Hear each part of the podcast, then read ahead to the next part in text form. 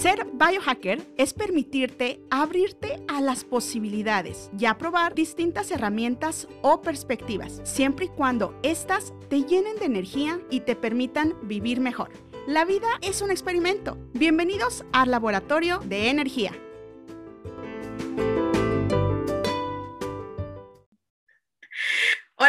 ¿Cómo están, hermosa comunidad biohacker? Soy Maru Chávez, exploradora del buen vivir, co-creadora del movimiento Soy Biohacker. Y aquí en esta hermosa comunidad te queremos compartir los hacks y la comunidad que cambiarán tu vida. Y mi nombre es Mariana González, soy integradora de vida, escritora y química y estoy, como siempre, muy feliz de tener un invitado espectacular. Así que hoy, como todos los podcasts, vamos a estar compartiéndote información de, en este laboratorio de energía para seguir mejorando nuestro día a día. Y pues bueno, hoy estamos de mega manteles largos porque tenemos invitado a nuestro amigo y querido doctor Labrada, que es cirujano podiatra y además es especialista en bioneuroemoción. Eh, neuroemoción. Y van a decir que, o más bien se van a sorprender, qué tiene que ver un especialista, a lo mejor va a ser un especialista en pies. Y todo el conocimiento impresionante que tiene de la medicina de manera integral. Entonces, eso para mí me encanta. Yo digo que es un regalote para todos los que tenemos la oportunidad de consultar con él, pero también escuchar de él en sus distintas redes sociales. Ya más adelante se las diremos, pero por lo pronto, bienvenido, doctor Labrada.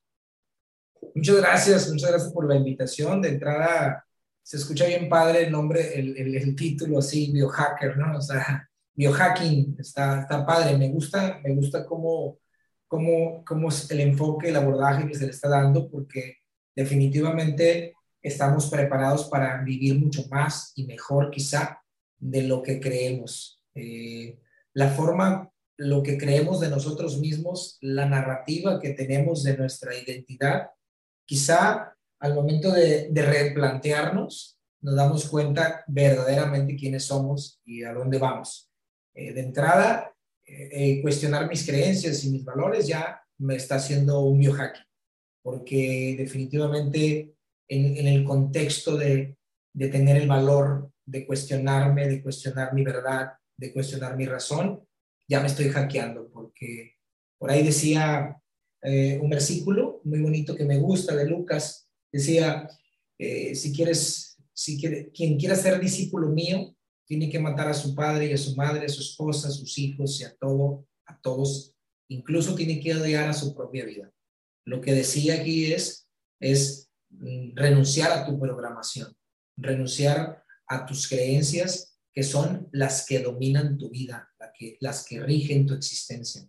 Entonces, ya lo decía Jesús hace más de dos mil años, ¿no? Qué fabuloso, doctor. Y de hecho, nosotros en la metodología que manejamos, y eso no se lo habíamos compartido, tenemos una metodología aquí en Soy Biohacker, y justo el primer paso es la mentalidad. O sea, porque precisamente no podemos esperar hackear tu salud, tu cuerpo, tu casa, tus hábitos, tus finanzas, tus relaciones, si no trabajamos primeramente desde, desde la mente, ¿no? Y, y para eso tenemos que hacer un reset. Matar simbólicamente esas programaciones y, pues desde ahí arrancamos de la mente. Y justo con esto que, comenta, de que estamos programados para vivir por mucho tiempo. ¿Por cuánto tiempo estamos programados para, vivir?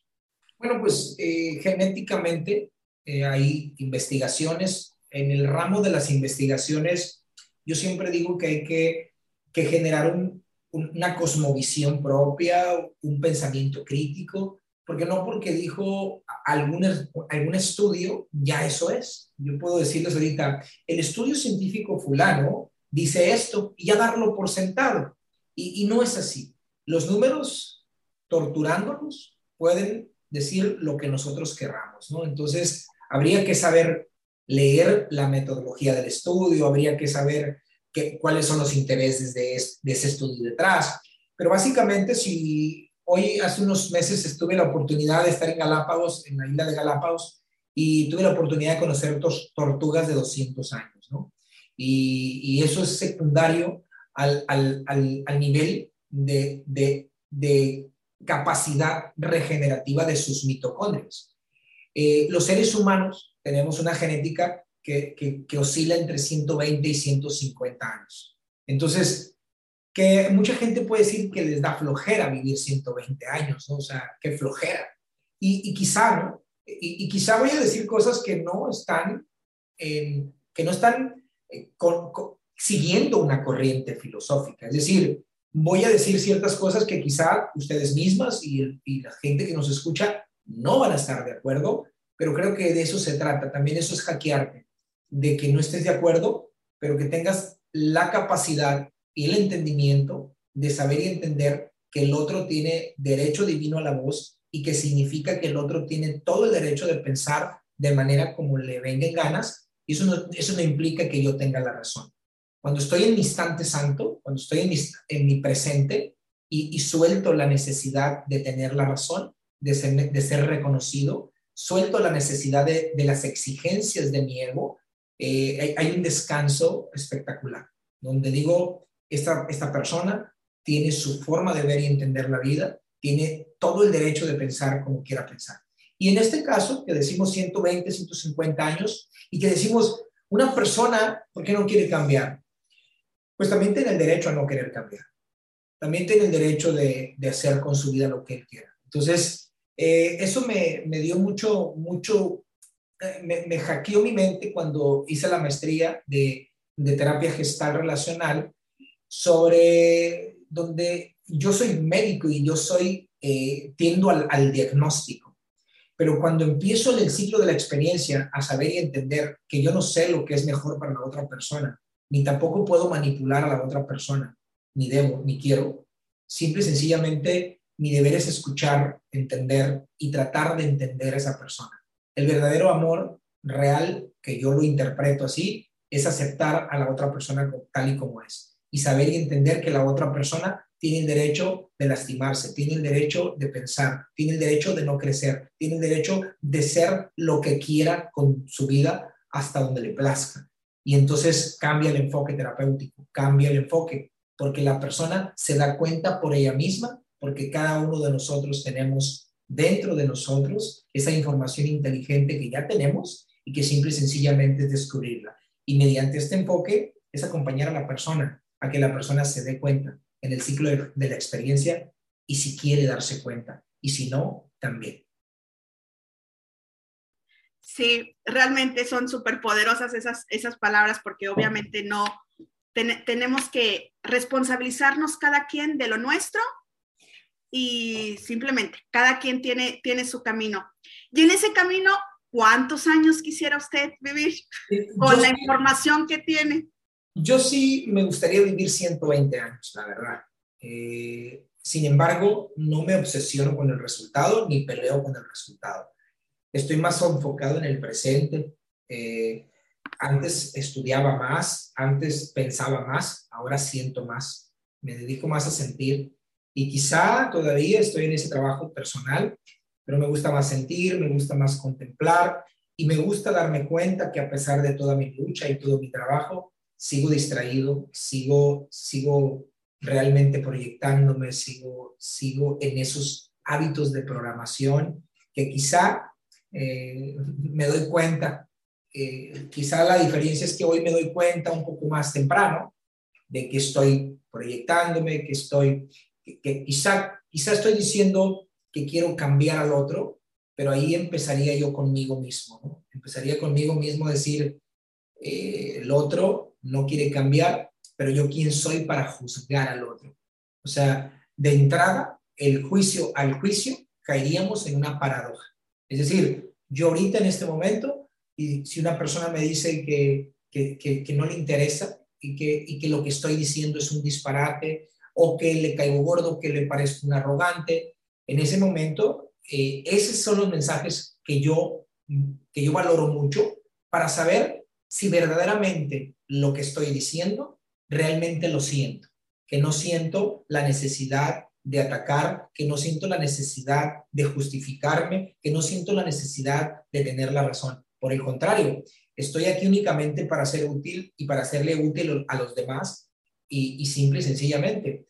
Y, y, sirvo como un espejo para la gente, tanto como la gente que me tira piropos y me adora, tanto como la gente que me dice que soy un charlatán y que, y que realmente es, es falso lo que estoy diciendo. Tanto tiene el derecho el que me echa flores, tanto como el que no me echa flores, como el que me echa lodo, pues. O sea, realmente esa es la esencia, ¿no? Esa es la esencia del despertar espiritual, de, de, no polarizarme y de no saber que tengo la razón, simplemente estoy, simplemente vivo y simplemente comparto y sigo bailando mi son. Me encanta, me encanta todo esto que, que nos estás compartiendo. Y eh, de hecho, por ejemplo, hay una, yo sigo a, una mujer que se llama Lisa Nichols. Ella dice, todas las mañanas te tienes que levantar y decir, no tengo nada que proteger, nada que probar, nada que defender, nada que esconder, ¿no? O sea, como suéltalo, suéltalo, suéltalo. Y en ese sentido, a mí lo que me gustaría es que nos pudieras platicar un poquito, nos mencionaste las tortugas y los 200 años y las mitocondrias.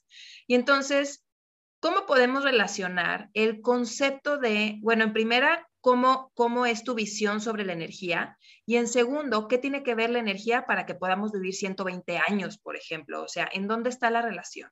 Bueno, hay, una, hay un concepto muy padre de, de, Max Planck que, le, cuando le otorgan el premio Nobel de, de, química, de física, perdón, le dicen a él que da su discurso y en su discurso él dice, eh, vengo a decir un hombre que se ha dedicado a estudiar la materia durante 30 años, vengo a decirles que la materia no existe como tal, lo que existe es una matriz divina que es un centro energético que le, que le da vida y que sustenta todo esto que estamos viendo.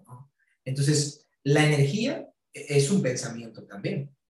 Cuando, cuando yo veo la energía, la energía pues lo es todo, porque eh, cuando somos médicos, cuando yo, yo hablar por mí, cuando yo estaba estudiando medicina, la medicina, pues es hasta cierto punto, y no solamente la medicina, creo que en muchas áreas, es reduccionista, es decir, por ejemplo, si yo soy psicólogo, voy a decir que todo parte de la psicología. Si yo soy médico, pues yo voy a decir que todo parte a través de la medicina. Si yo soy, por ejemplo, naturópata, pues todo tiene que ser natural. Eso es una visión muy reduccionista de la vida, porque es mucho más que eso, porque la energía, el pensamiento es energía. Es como, por ejemplo, una persona me dice, doctor, quiero que mi hija tiene 14 años, quiero que arregle las cosas con su papá. Y yo le comento, ¿y qué te hace pensar que ella quiere arreglar las cosas con su papá? No me dice porque yo sé que a la gente le va bien, pero ¿quién dijo eso? ¿En dónde está escrito eso? Si sus prioridades ahorita, en este momento, no es arreglar las cosas con su mamá, con su papá, yo no soy quien, quien le va a decir que ahorita tiene que arreglar. Porque al, al final, la persona, cuando suprime esa energía, suprime esa energía y esa energía, pues esos, esos, esa energía suprimida eh, eh, en, en, los seres humanos bloquea la conciencia, bloquea el desarrollo espiritual, el desarrollo realmente del éxito de las relaciones de las personas, eh, la salud en, sí. Entonces, puede ser una persona muy saludable que coma, pues, que sea súper vegano, ¿no? Y que sea archideportista, pero quizá eh, se enfocó tanto en esa parte que desenfocó otras partes. Cuando tú estás viendo una, cuando tú agarras una cámara fotográfica, una cámara de alta resolución, tú al momento de enfocar desenfocas otras áreas. Entonces, esa es, esa es la esencia, de decir, energía es todo. Y cuando estoy enfocando una parte, quizás estoy desenfocando otra parte. Y cuando estoy desenfocando, empiezan las mentiras que me empiezo a platicar. Las mentiras que me empiezo a platicar, por ejemplo, esto suena mucho, yo estoy a gusto solo, yo no necesito a nadie, a mí me va muy bien en la vida, yo soy una persona muy feliz, y realmente es eso lo que, lo que eres. O sea, realmente necesitas decirlo para explicarlo. Como decía Fritz Perls, cuando tú dices algo, es que tienes la necesidad de decirlo. Y en esa pregunta está la respuesta. O sea, ¿realmente necesito yo decirle a la gente que yo soy una persona despierta e iluminada? Yo realmente necesito decirle a los demás que yo quiero ir a salvarlos, realmente. Cuando yo, mi mensaje siempre es decir, tú eres igual que yo, yo soy igual que todos, yo también me enojo, yo soy una persona completamente, trato de, ser una persona austera, una persona eh, sencilla, humilde, pero que también tengo mis necesidades y mis apegos y mis programas, y que esos programas los, los tomo como desafíos para crecer. Energéticamente, un pensamiento es energía, las emociones son campos electromagnéticos, al final de cuentas todo es energía. Y lo que más importa, desde mi punto de vista, es la coherencia que tienes entre, entre, tu corazón y tu mente, que tus palabras y tus actos denoten cuál es tu maestro interno realmente, no lo que, no, no lo que dicen mis palabras, sino lo que dicen mis acciones, lo que dicen mis sentimientos. Eso es realmente lo que habla mi lenguaje. Eso es realmente lo que mueve, lo que mueve fibras, lo que toca corazones, cuando las personas están centradas directamente en algo maravilloso que se llama amor. El, lo único que existe que es es el amor y el amor es no juzgar al otro. El amor es respetar al otro. El amor es entender que el otro tiene todo el derecho de pensar completamente diferente a ti. Que el otro puede ofenderme, puede decirme lo que quiera y yo lo que voy a hacer es utilizar esa, esa agresión para ver qué siente mi ego, para ver qué siente mi, mi cuerpo cuando esa persona no habla lo que yo quisiera que hablara de mí. Cuando, cuando sientes lo mismo, cuando sientes lo mismo, cuando alguien te halaga y cuando alguien te agrede, ahí es una señal de que estás despertando de nivel nervio. Doctor, y algo que me llama mucho la atención justo es con esto que está, que está compartiendo, habla de amor, ¿no? Habla de, del ego, habla de, del identificarnos, de, de, entender las emociones, habla de muchos conceptos. ¿En qué momento? Y, y no estoy emitiendo un juicio, sino simplemente una observación, salvo que me corrija. ¿En qué momento antes el médico era el que teníamos, nos sentíamos mal y teníamos alguna enfermedad, pues íbamos al, doctor, al doctor general, y, y, era el que iba y nos veía en el todo.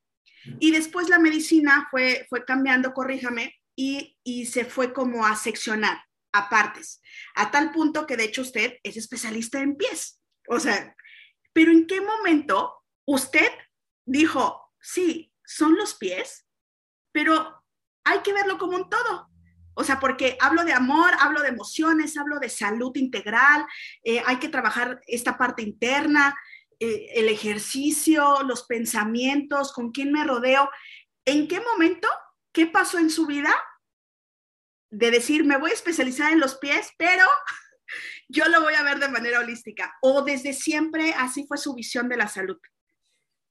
Bueno, no, no, pues claro que no, porque porque tuve una formación a la cual agradezco cuando todo empieza en la parte filosófica.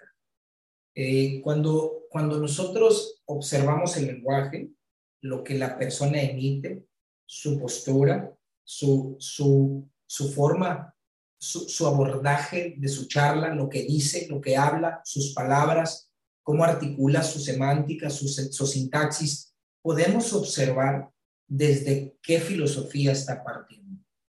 O sea, basta con yo escuchar a una persona cinco minutos para saber muchísimas cosas de la persona. No porque sea un sabio y no porque yo sea el gurú más importante de eso, no. Simplemente es porque ahorita que tocas ese punto, evidentemente a mí me formó la medicina, te voy a explicar, y me formó de la manera convencional. Es como si yo le echara esa medicina. sería completamente absurdo. Te, voy a explicar. Cuando yo estoy en un foro de medicina de estilo de vida, cuando yo estoy en un foro de medicina alternativa, pues es, es exactamente lo mismo. Porque esa medicina habla de la otra medicina. Entonces, esa es la trampa de la dualidad.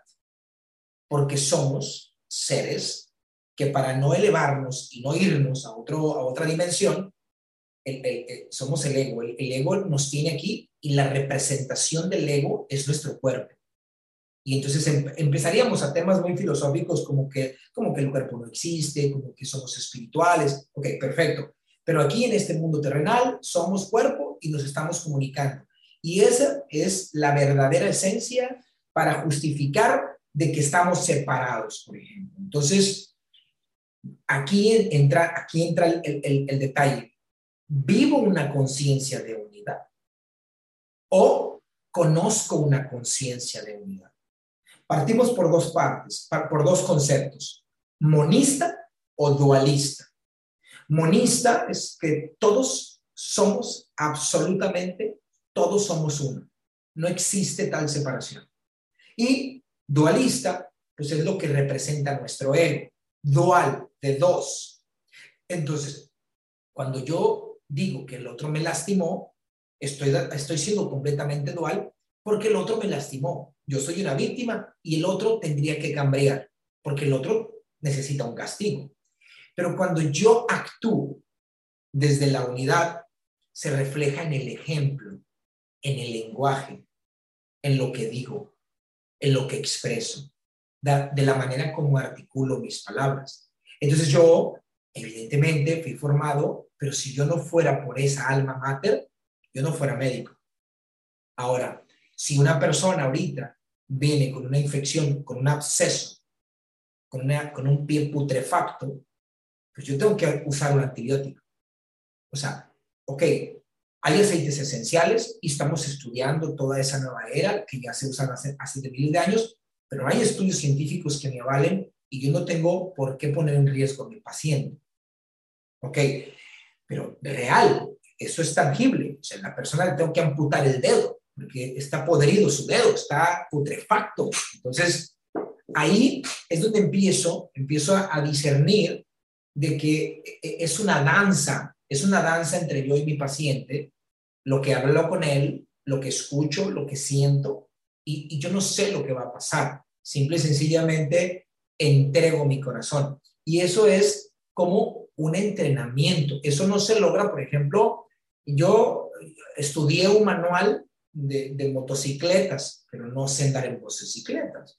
Entonces, e, es decir, esa conciencia se demuestra en las acciones. Cuando yo sé que la otra persona, y, esto, esto lo puedo decir científicamente y lo puedo decir eh, espiritualmente y lo puedo decir desde, desde los contextos que podamos imaginarnos. Eh, cuando, cuando este premio Nobel dijo que que todo estaba unido y que todo le daba sustento a esa matriz divina.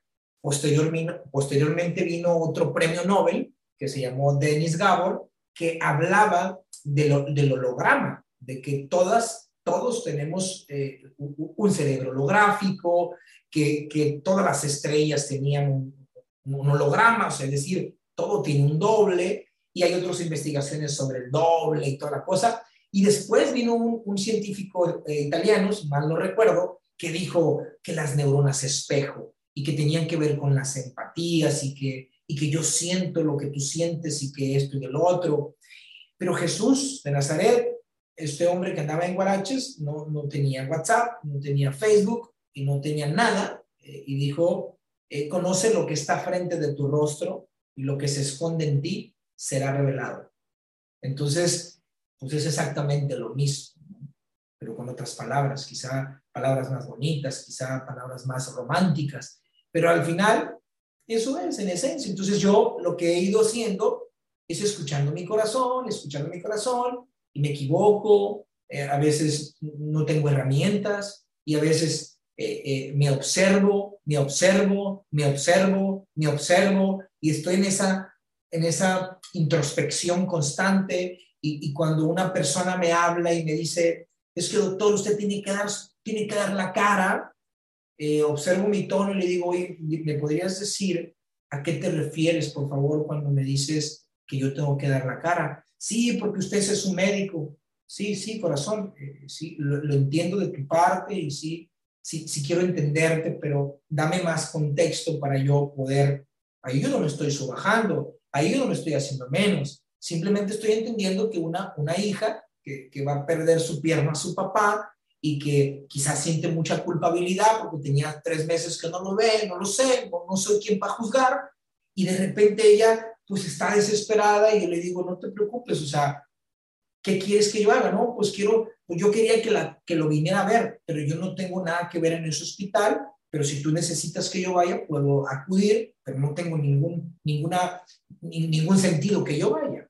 Entonces, cuando yo empiezo a observar mi tono de voz y empiezo a entender a la otra persona, empiezo a generar algo que se llama empatía y esa empatía genera relaciones y esas relaciones va, va a determinar la modulación de mi voz, el rapport con la persona, lo que estoy escuchando, pero por ejemplo, llega, llega la exigencia de mi ego, voy a poner un ejemplo, ¿y por qué dejas que te hable así?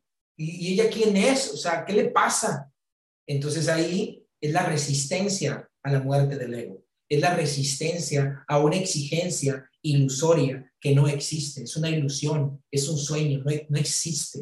Pareciera una locura, pero realmente lo único que hay que sanar es la percepción. Cuando cambio la percepción, cambian mis emociones, cambia mi genética, cambian mis creencias, cambia todo. O sea, prácticamente la vida es la misma, lo que hay que cambiar es la interpretación y, la, y sanar la interpretación y, eso es todo. Y dices tú, oye, se escucha bien fácil.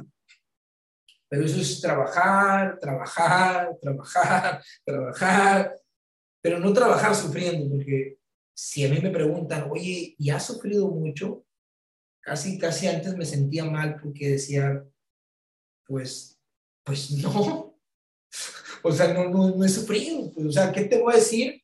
Normalmente se acostumbra a que vienes de abajo, güey, vienes, vienes, de, te has pegado en la torre. Pues no. O sea, no, porque, porque ahorita tengo dos clínicas, ejemplo, y, y soy tan, tan, tan en paz y tan feliz, igual que cuando tenga 25. Es un ejemplo. O sea, ¿por qué? Porque lo que busco es estar, es sentir.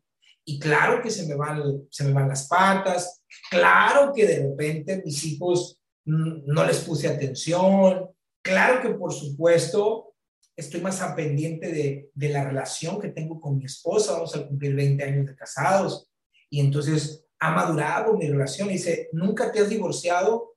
Pues muchísimas veces. ¿Cómo?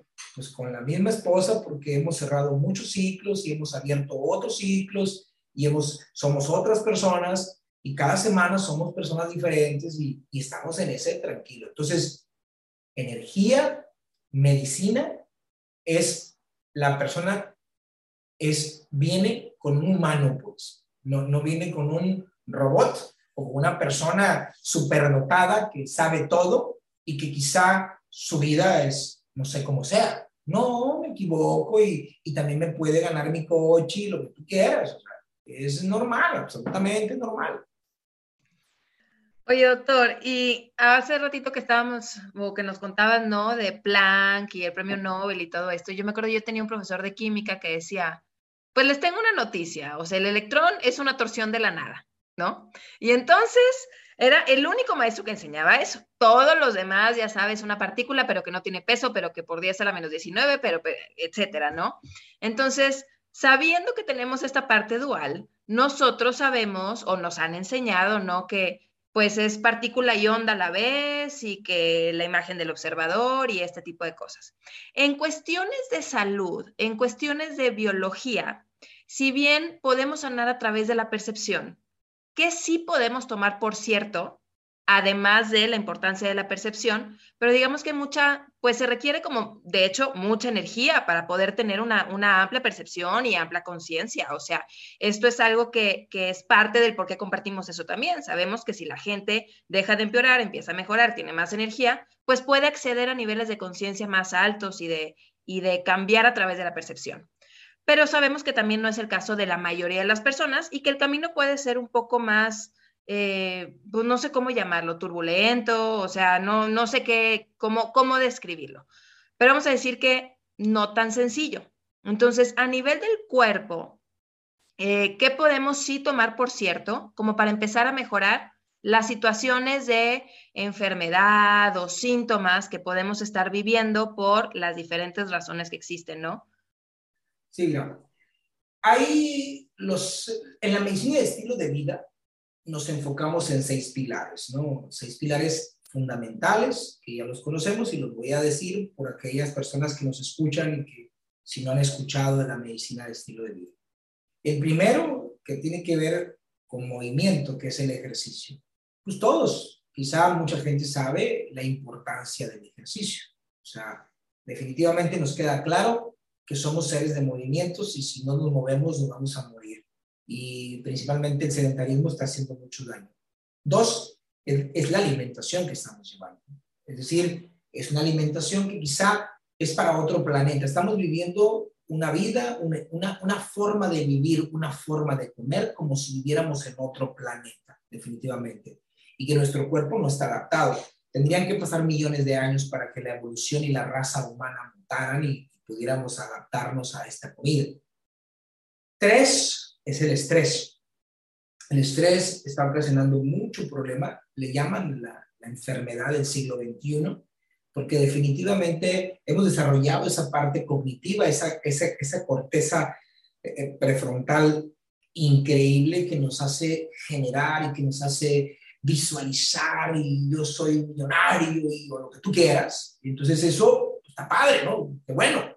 Pero al mismo tiempo, eh, esa corteza genera películas, genera diálogos internos, genera un rumeo mental, genera eh, un, murmullo eh, mental que, que, es insostenible y es incontrolable para muchas personas. Y eso genera eh, ilusiones en la mente y el cuerpo sí genera eso, esos cambios bioquímicos. Hay una materia que se llama psiconeuroinmunoendocrinología que tiene que ver con nuestros pensamientos, generan emociones. Para, para hacerlo muy, muy, muy pedagógico y didáctico, una persona, un hombre, un hombre viril, obviamente, estamos hablando de un anciano, un hombre viril empieza a pensar una escena erótica y entonces va a empezar a estimular los receptores y va a generar la médula, va aumentar sus cuerpos cavernosos y va a tener una erección.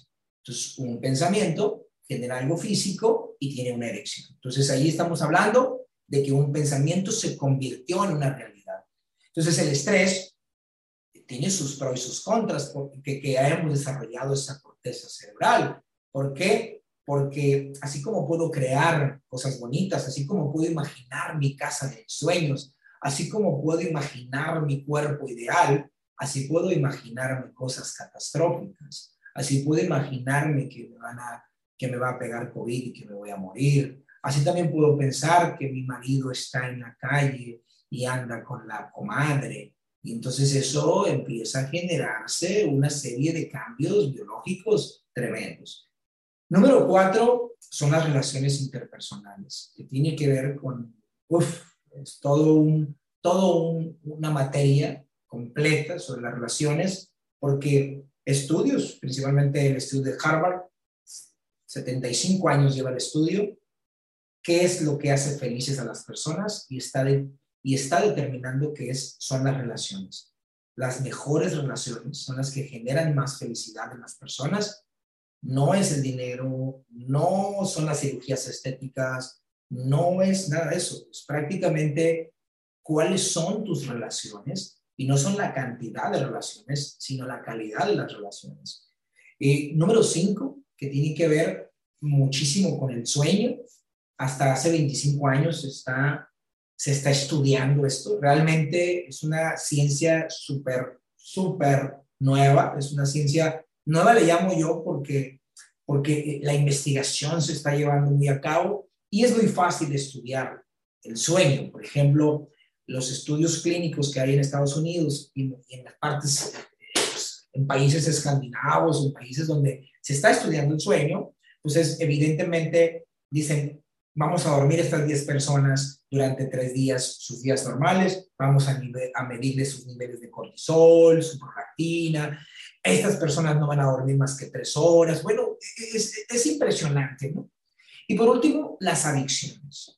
Las adicciones tienen que ver con el alcohol, la cerveza, el vino, la fumadera y las adicciones a las redes sociales, que ya es una adicción, las adicciones al mitote, las adicciones a lo que tú quieras, son adicciones. Y esas adicciones solamente es un síntoma de una causa subyacente que tiene que ver con algo interno. Entonces, si partimos por ahí, creo, desde mi punto de vista, que las personas, si reciben información, información hay demasiada. Pienso yo, hay, una, hay, una, hay un autor que no me acuerdo cómo se llama, dice, nos estamos, nos estamos eh, realmente eh, ahogando en información y nos estamos muriendo de sed de sabiduría.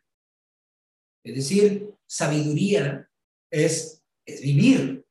Sabiduría no es aprender a vivir, es vivir para aprender. Entonces, las personas cuando escuchan un podcast, cuando escuchan un mensaje, cuando dan un video, si, si no hay una transformación emocional o si no hay una emoción que cambie la percepción, pues por eso hay mucha gente que lee libros. Yo fui uno de ellos y no me avergüenza decirlo porque eso me llevó a esto y no digo que soy producto terminado, simplemente cambió un poquito mi enfoque, porque gracias a esos, yo siempre agradezco lo que había vivido, porque una, yo me leía, el, mi récord creo que fue entre 120 y 127 libros en un año, o sea, prácticamente quizá muchos de ellos ni los sentí, cuántas cosas no habría entendido, o sea, real. Entonces, eh, y, me, llegó, me llegó al punto porque uno de mis grandes maestros, que es este canijo, ¿cómo se llama? Ahorita me voy a acordar que escribió el libro de, de, de La desaparición del universo. No recuerdo el nombre, se me fue el nombre. Él dice, escribió un libro así impresionante, La desaparición del universo, un libro metafísico increíble, que la verdad está padrísimo. Si nadie me cree que no he leído más de 10 libros en. Guy Renaud. Entonces, fíjate, pues no he leído el amigo. Entonces, hay quienes necesitamos leer, hay quienes necesitamos trabajar, hay quienes necesitamos un mensaje, hay quienes necesitan un mensaje superficial. Es, es que es lógico, porque para que sea mundo, ese es el mundo. O sea, necesito un mensaje quizás superficial, pero para esa persona no fue superficial. Ese fue un mensaje que no necesitaba. Y se va midiendo en tus resultados, pero no en la cantidad de tus seguidores, ni en tu cantidad de, desde mi punto de vista, es en la cantidad de paz que estés acumulando, en tu lenguaje y en tu perdón hacia ti mismo. Eso es lo que yo pienso. Es decir, ¿qué tanto, qué tanto me perdono? ¿Qué tanto, qué tanto reflexiono hacia mí? ¿Qué tanto me estoy perdonando de exigirme tanto? Y esto no tiene que aplicar para nadie, evidentemente. Yo simplemente lo aplico para mí. Es decir, ¿para qué me exijo tanto? O sea, e, esa exigencia e, e, aplica para mi vida. O sea, cuando yo estoy con mi coach, por ejemplo, me dice, nos vemos en tres meses y vamos, y le digo, por favor, anota estas tres cosas que yo dije que iba a hacer y que iba a desarrollar mi, mi disciplina, pero empecemos con eso la plática. A ver, tú dijiste esto, esto y esto. Eso se llama coherencia. Lo que tú dijiste que ibas a hacer y lo hiciste. Quizá no son cosas grandes para las personas, pero para ti es una, pues es una bendición, e, e, es un empoderamiento el que tú des ese paso y que tú digas, va, yo logré esto, o sea, yo logré este, e, esto es mío, yo lo estoy haciendo, yo estoy realmente creando mi propia experiencia realmente este podcast, amigos y amigas biohackers, es para que lo escuchen varias veces, porque hay mucho contenido para que lo, lo vayamos procesando. Uno de los pilares que comentaba doctor hablaba de la alimentación. No lo quiero dejar a obviar. Comentó que lo que estamos comiendo ahorita no, em, nuestro cuerpo no ha evolucionado para procesarlo. Esto se refiere, usted habla mucho en sus redes sociales sobre ensuciamiento de las células. ¿Tiene que ver con eso? Y si sí, pues para, para entender un poquito más a qué se refiere con que actualmente nuestro cuerpo no esté evolucionado para, para digerir o procesar lo que actualmente estamos comiendo. Lo que pasa es que eh, si nosotros estamos en un medio globalizado, eh, industrializado, evidentemente tenemos definitivamente mucha contaminación ambiental. De hecho, hay una medicina ambiental, o sea, eh, la cantidad de tóxicos en el agua, en, los, los, los, teléfonos celulares, los audífonos que son inalámbricos. O sea, hay tanto, tanto, tanto, tanto, pero exageradamente. Y aparte de eso, nuestro organismo pudiera metabolizar todo eso. O sea, fíjate, o sea, nuestro cuerpo está tan poderoso, sin embargo, no le damos la herramienta para que esté poderoso. Yo en uno de mis libros hablo sobre, que no lo he publicado todavía, hablo sobre, sobre que nuestra mente, nuestro, nuestro cosmos es, son dos, dos jardines. Haz de cuenta que tú tienes tu casa, es, tu cuerpo, todo tu cuerpo, pero en esa casa tienes dos jardines. Uno es tu mente y otro es tu intestino. Entonces, tú vas a decidir qué sembrar en ese jardín. Tú vas a decidir si lo vas a sembrar. Tú vas a decidir si le metes anturios, tulipanes, rosas, eh, girasoles, se ve hermoso. O si le pones un pantano, un dren, todo pútrido.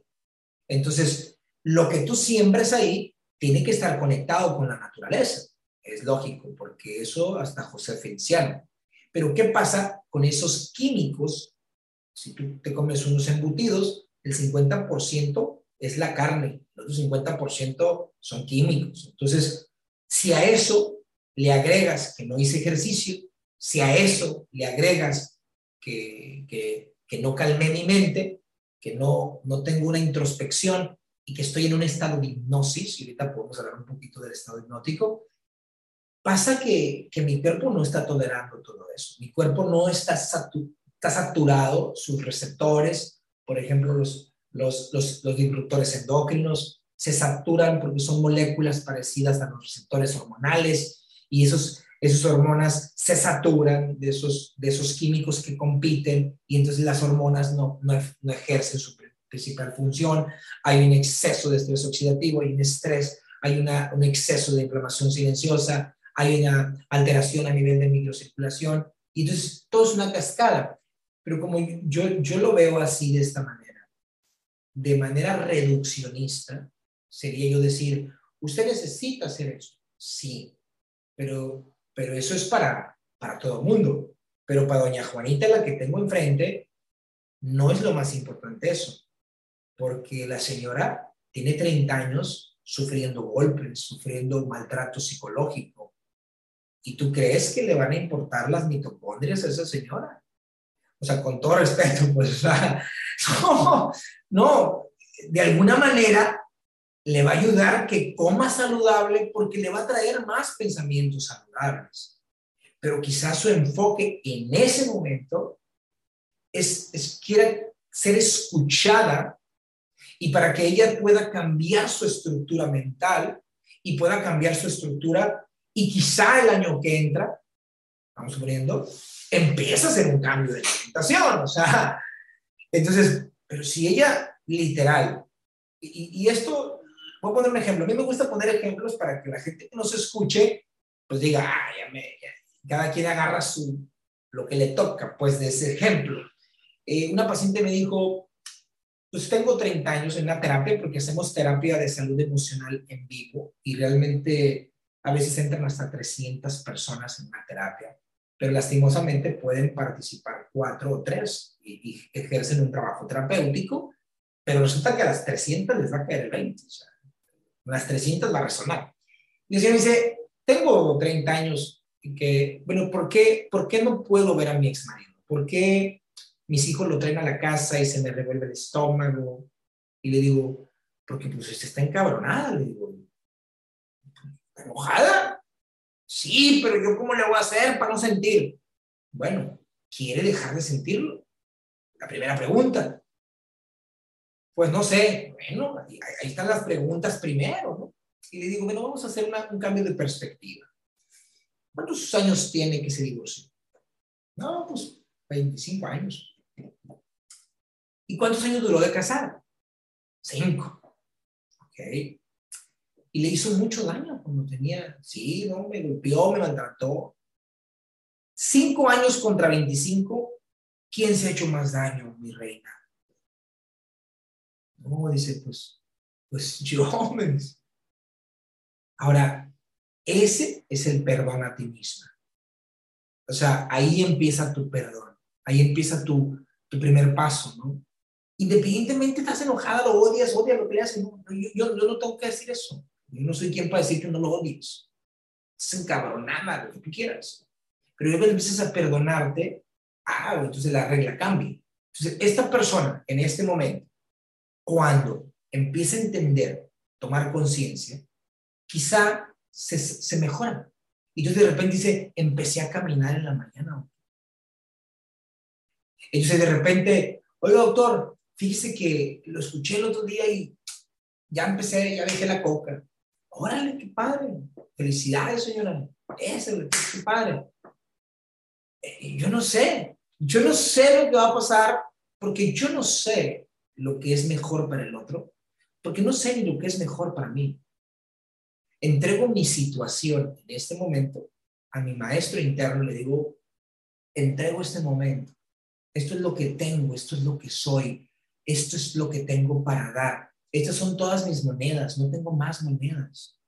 No, no hay más, esto soy yo, o sea, yo soy suficiente con lo que tengo y si no cumplo tus expectativas, lógicamente, porque no, no las voy a cumplir con todo el mundo, porque lo único que busco es mi libertad emocional y mi coherencia. Ahora, doctor, yo tengo, yo tengo, es que es como, e-, necesito respirar. E-, ese silencio, ¿qué pasó con ese silencio? No, aquí hay un, aquí hay, es que hay mucho, hay mucho de dónde, de dónde, este, pues reflexionar y los 20 y, y recordar sobre todo también, ¿no? Porque creo que en el fondo, pues creo que todos aquí, digo, los que estamos aquí presentes en este podcast podemos reconocer la sabiduría interna, ¿no? Y que es como, ay, le dejé de poner atención a esto. ¿Me explico? O es como, ay, sí es cierto, era cuestión de una decisión. Ay, sí es cierto, ¿no? Y bajo esa premisa, entender, por ejemplo, que hace rato que nos platicabas de, cómo dijiste los pilares, ¿no? La alimentación, el ejercicio y las relaciones, las adicciones y esto. Em, yo tengo la creencia, la voy a llamar creencia, de, porque también ha sido parte de mi experiencia, que muchas veces cuando tengo esta parte de mucha emoción negativa y como no la puedo como trabajar y me está costando, o sea, hace, hace rato Maru decía como, eh, o, no sé si, si, fuiste tú, de esta parte de, los, de, la, de la mente, ¿no? Que como que, que, te agarra y es como si no te soltara, etcétera, etcétera, ¿no? Entonces, a mí me ha pasado varias veces y yo puedo reconocer que pues he tenido adicciones, que sea al azúcar, que sea al cigarro y, a las relaciones, incluso a cierto tipo de relaciones y hacer, ¿sabes? Eh, como, como cierto tipo de patrones y reconocerlos y todo. Lo que yo he notado en, en mi experiencia personal, y aquí es donde me gustaría que, que nos apoyaras, es que cuando yo no puedo ni controlar ni soltar ni, o sea, que me está ganando mucho la mente pero puedo empezar rutinas que a lo mejor me cuestan un poco menos de trabajo, este, porque pues puedo salir a caminar o puedo quitar algo de la alimentación, o puedo, o sea, hacer cosas como físicas que me lleven a empujar en la biología algo, me permite entonces poder tener un proceso de ahora sí me cuesta menos trabajo perdonar, ahora sí me cuesta menos trabajo, ¿no? Entonces, ¿qué es esta parte hablando de por ejemplo, la inflamación silenciosa que hablabas hace ratito, este, y cómo lo relacionamos a estas situaciones personales, porque es obvio, o sea, si una persona está en una situación de que lo golpean o etcétera, pues claro que es complicado decir, uy, me voy a ir a mejorar a mí mismo, pues primero tenemos que dejar de empeorar. Pero ¿por dónde dejamos de empeorar para que realmente podamos tener más energía a nivel biológico? O sea, en, en estos tips del día a día, ¿no? Sí, claro. Mira, los tips yo, en lo personal, recomiendo tips muy básicos, muy tranquilos, porque al final de cuentas, como no es que no esté de acuerdo con los tips, pero, pero realmente eh, sí vamos un poquito más allá. ¿Por qué? Porque una persona, cuando está desesperada, está en una situación Y te voy a poner un ejemplo. Vamos suponiendo que tú te quieres meter al gimnasio y dices, voy al gym y me voy a poner y me voy a poner bien mamada, lo que tú quieras y este y el otro, ¿no? Es un ejemplo, estoy dejando un ejemplo. Entonces dices tú, andas con esa emoción. Entonces vas al gym, te inscribes y el del gym detecta que traes esa emoción. O sea, y te dice, espérate, es que si tú vas a pagar 1.200 al mes, si tú pagas al año, te va a salir en un 700. Y entonces tú empiezas, yo empiezo con esa mentira. Va, va porque si lo pago, entonces voy a tener que venir a la fuerza. ¿Por qué? Porque ya voy a estar comprometida. Y te dicen, espérate, es que mejor págalo a tres años y te va a salir en 300. No, no, va y me voy a encharcar porque así no voy a tener de otra. Estás en una emoción. Estás en un estado psicótico. Estás en una alteración de tu nivel, de tu estado de conciencia. No estás aterrizado en el aquí y en el ahora y entonces vas a tomar una decisión.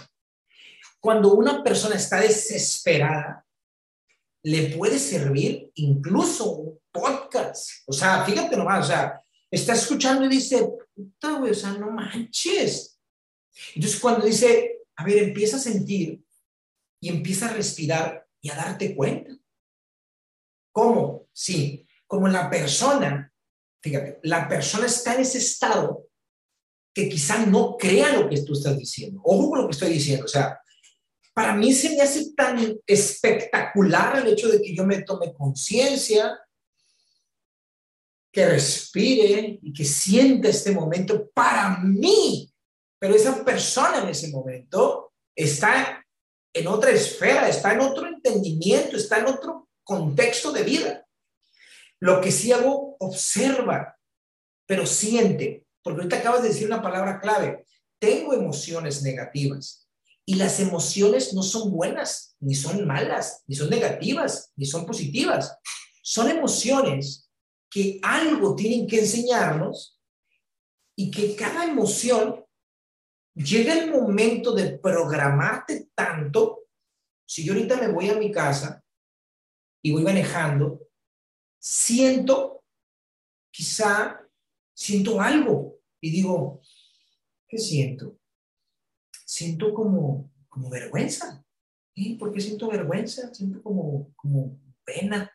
Y entonces yo me voy, bueno, ahorita que estaba con las chicas hablando en, en el podcast, sí, yo creo que hablé más yo que ellas y, como que yo me sentí muy chingón y sí, fíjate. Entonces ahí yo le doy salida y digo, bueno, lo que pasa es que ellos me invitaron y, yo lo entregué desde el amor. Entonces veo cómo cambia mi cuerpo. O sea, veo cómo cambia mi emoción porque está anclado a una creencia y esa creencia es una creencia limitante.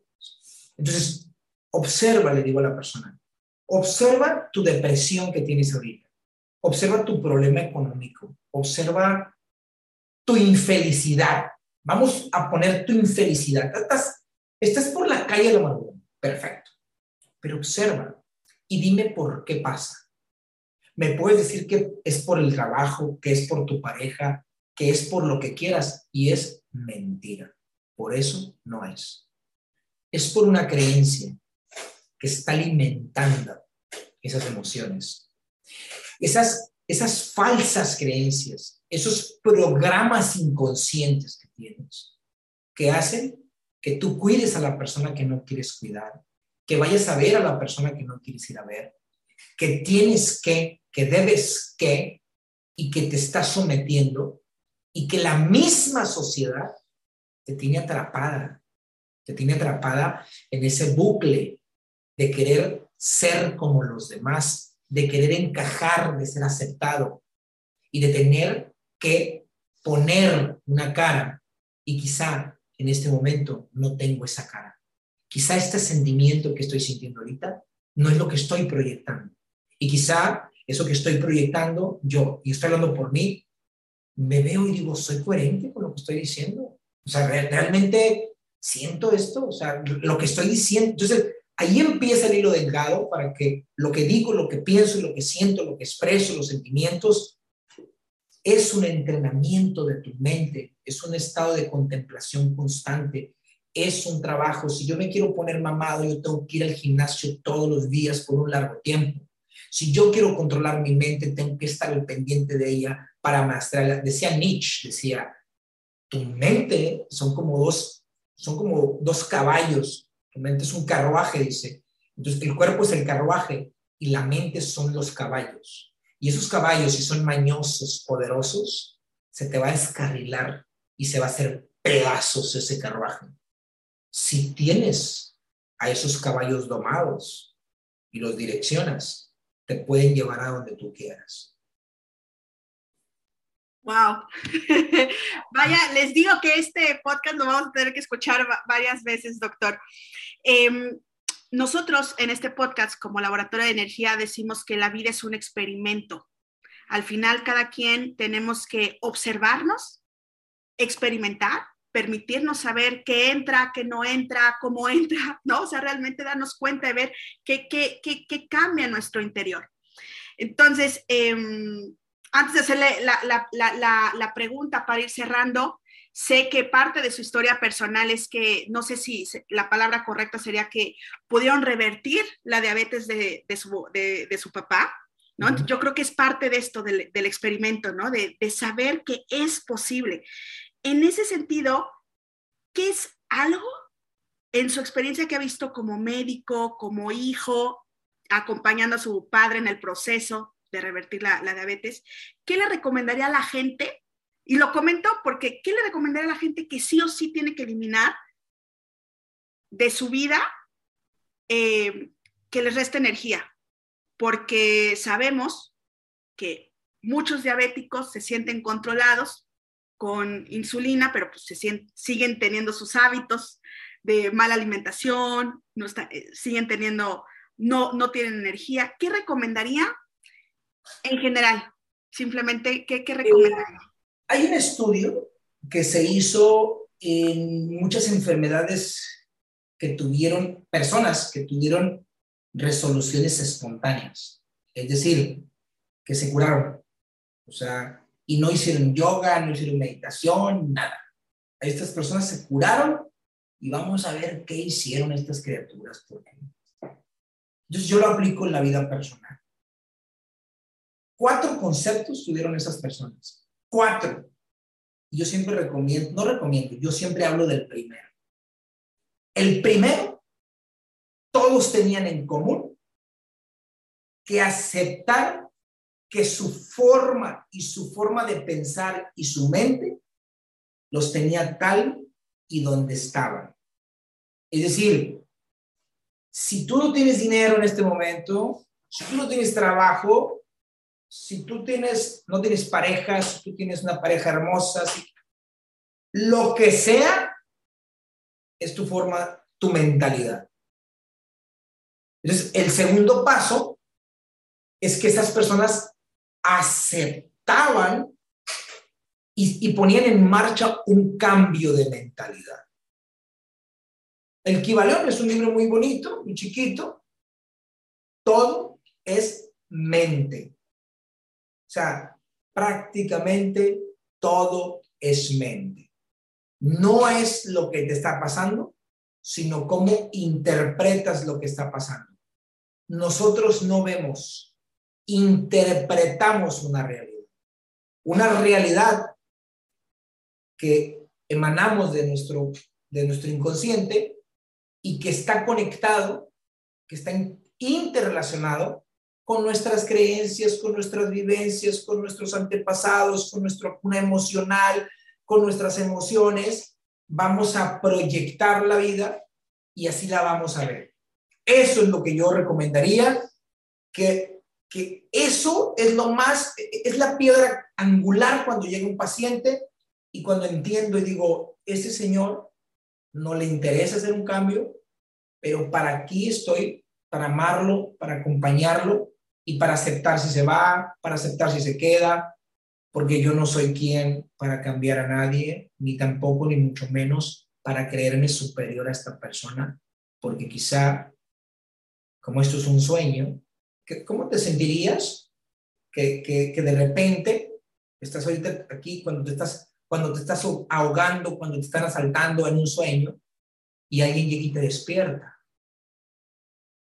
Sientes hermoso, dices, wow, qué padre, no manches, ah, ay, dices, se me murió mi madre. Yo, yo soñé una vez que se me murió mi madre y cuando desperté dije, wow, para mí, para mí, esa es la vida. Es un, sueño, tarde que temprano, despiertas y dices, esto fue por un pedo. Ya no se me abría mi micrófono. Doctor, y en esta parte de, eh, en este reconocimiento y en esta aceptación de, pues, el instante santo, o yo a veces le llamo el instante de amor, ¿no? O sea, como en ese reconocimiento de, del todo y de autorresponsabilidad sobre todo, ¿qué podemos sumar? O sea, ¿qué podemos agregar para acercarnos a un momento como ese? Bueno, e, es que e, es como, es una pregunta tan profunda y a la vez tan complicada de, responderla porque, porque todo va a depender de la persona, ¿no?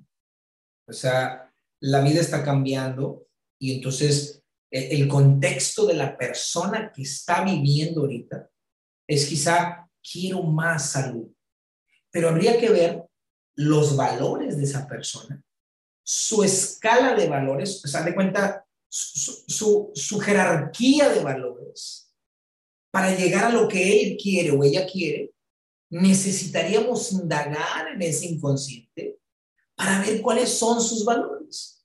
Ejemplo, una persona que dice, pues yo lo que quiero es salud, pero sus acciones y sus, sus ejemplos, su, su vida no concuerdan con eso. Es decir, si tú me hubieras dicho, ahorita que me dijiste, ¿cuánto quiere vivir, doctor?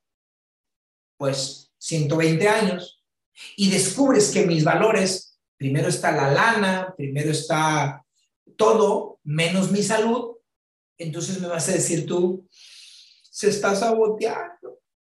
O sea, es, es mentira que vas a llegar. Así es como detecta uno cuando una persona se quiere, se está saboteando, desde que puso su meta, ya está saboteado. ¿Por qué? Porque tiene valores y porque tiene antivalores. A algo a algo le está oyendo y a algo se está acercando. Yo le llamo, en el camino del guerrero, le llamo el control remoto. Es un control remoto, placer y dolor, placer y dolor, placer y dolor. Entonces, ese placer y ese dolor, entonces tú te das cuenta si yo quiero, me acerco al placer, me acerco al placer y me alejo del dolor, me alejo del dolor. Entonces, cuando ese dolor lo conviertes en algo, en tu mejor amigo, dices tú, tengo tanto miedo a estar gordo, es un ejemplo, tengo miedo a padecer diabetes, entonces yo ese dolor voy a asociar la peor experiencia que pueda vivir teniendo diabetes, lo peor, y ya cuando sienta esa sensación y que conecte con ese miedo, entonces me voy a mi persona ideal. ¿Cómo soy una persona coherente? ¿Cómo soy? ¿Cuándo, ¿Cómo soy cuando, cuando como lo que yo quiero, no lo que mi mente me dice? ¿Cómo le hago cuando, cuando me dicen, doctor, eh, ¿quiere esto? No, ahorita no, gracias. Y de repente, ¿quiere un postrecito? Sí, dámelo. Porque, porque tengo el derecho y puedo elegir cuándo sí, cuándo no. Entonces, ahí es cuando empieza a hackearse, volvemos otra vez, o sea, realmente a, cuestionar tu, tu, valor, pues, tu valor y tu creencia.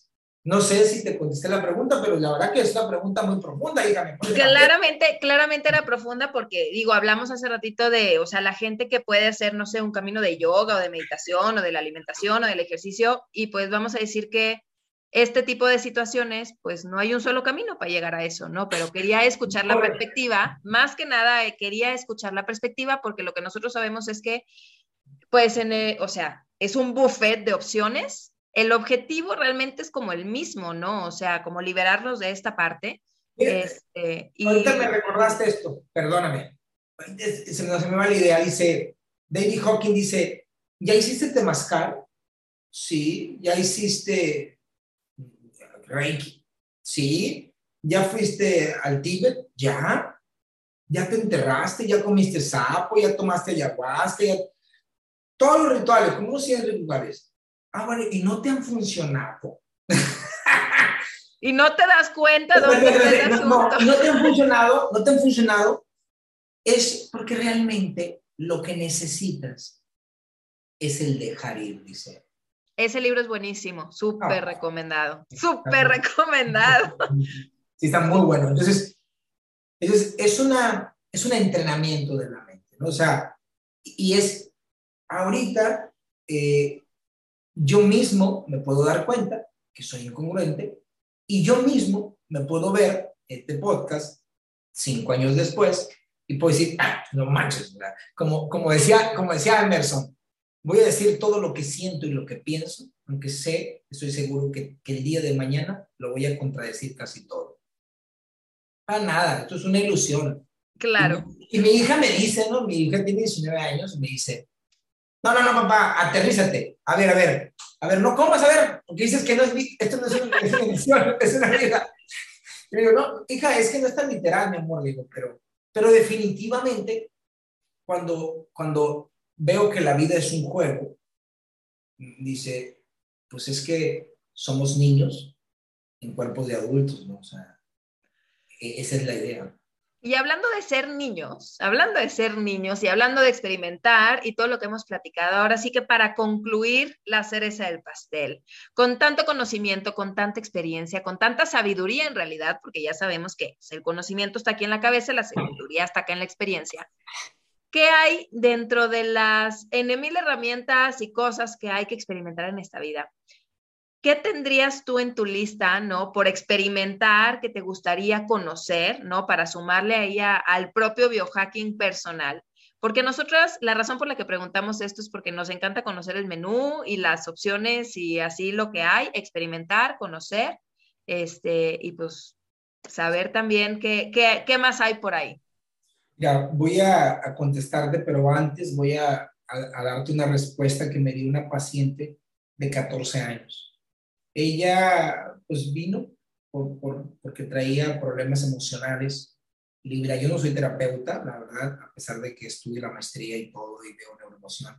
Pero yo lo hago más por hobby, le digo, pero siéntete que vienes aquí para ser una mejor persona, porque quieres, siéntete que quieres desarrollarte, quieres transformar tu vida, quieres agregarle valor a tu vida y que, que quieres, ok, dijo. Y al final, en la primera visita, que es la única que hemos tenido porque acaba de venir hace poco, ¿de qué te das cuenta? Le digo. Si no me quieres contestar, no me contestes, porque a veces puede ser una, una pregunta profunda para una niña de 14 años. Le digo, ¿qué, qué, qué, qué, qué te das cuenta?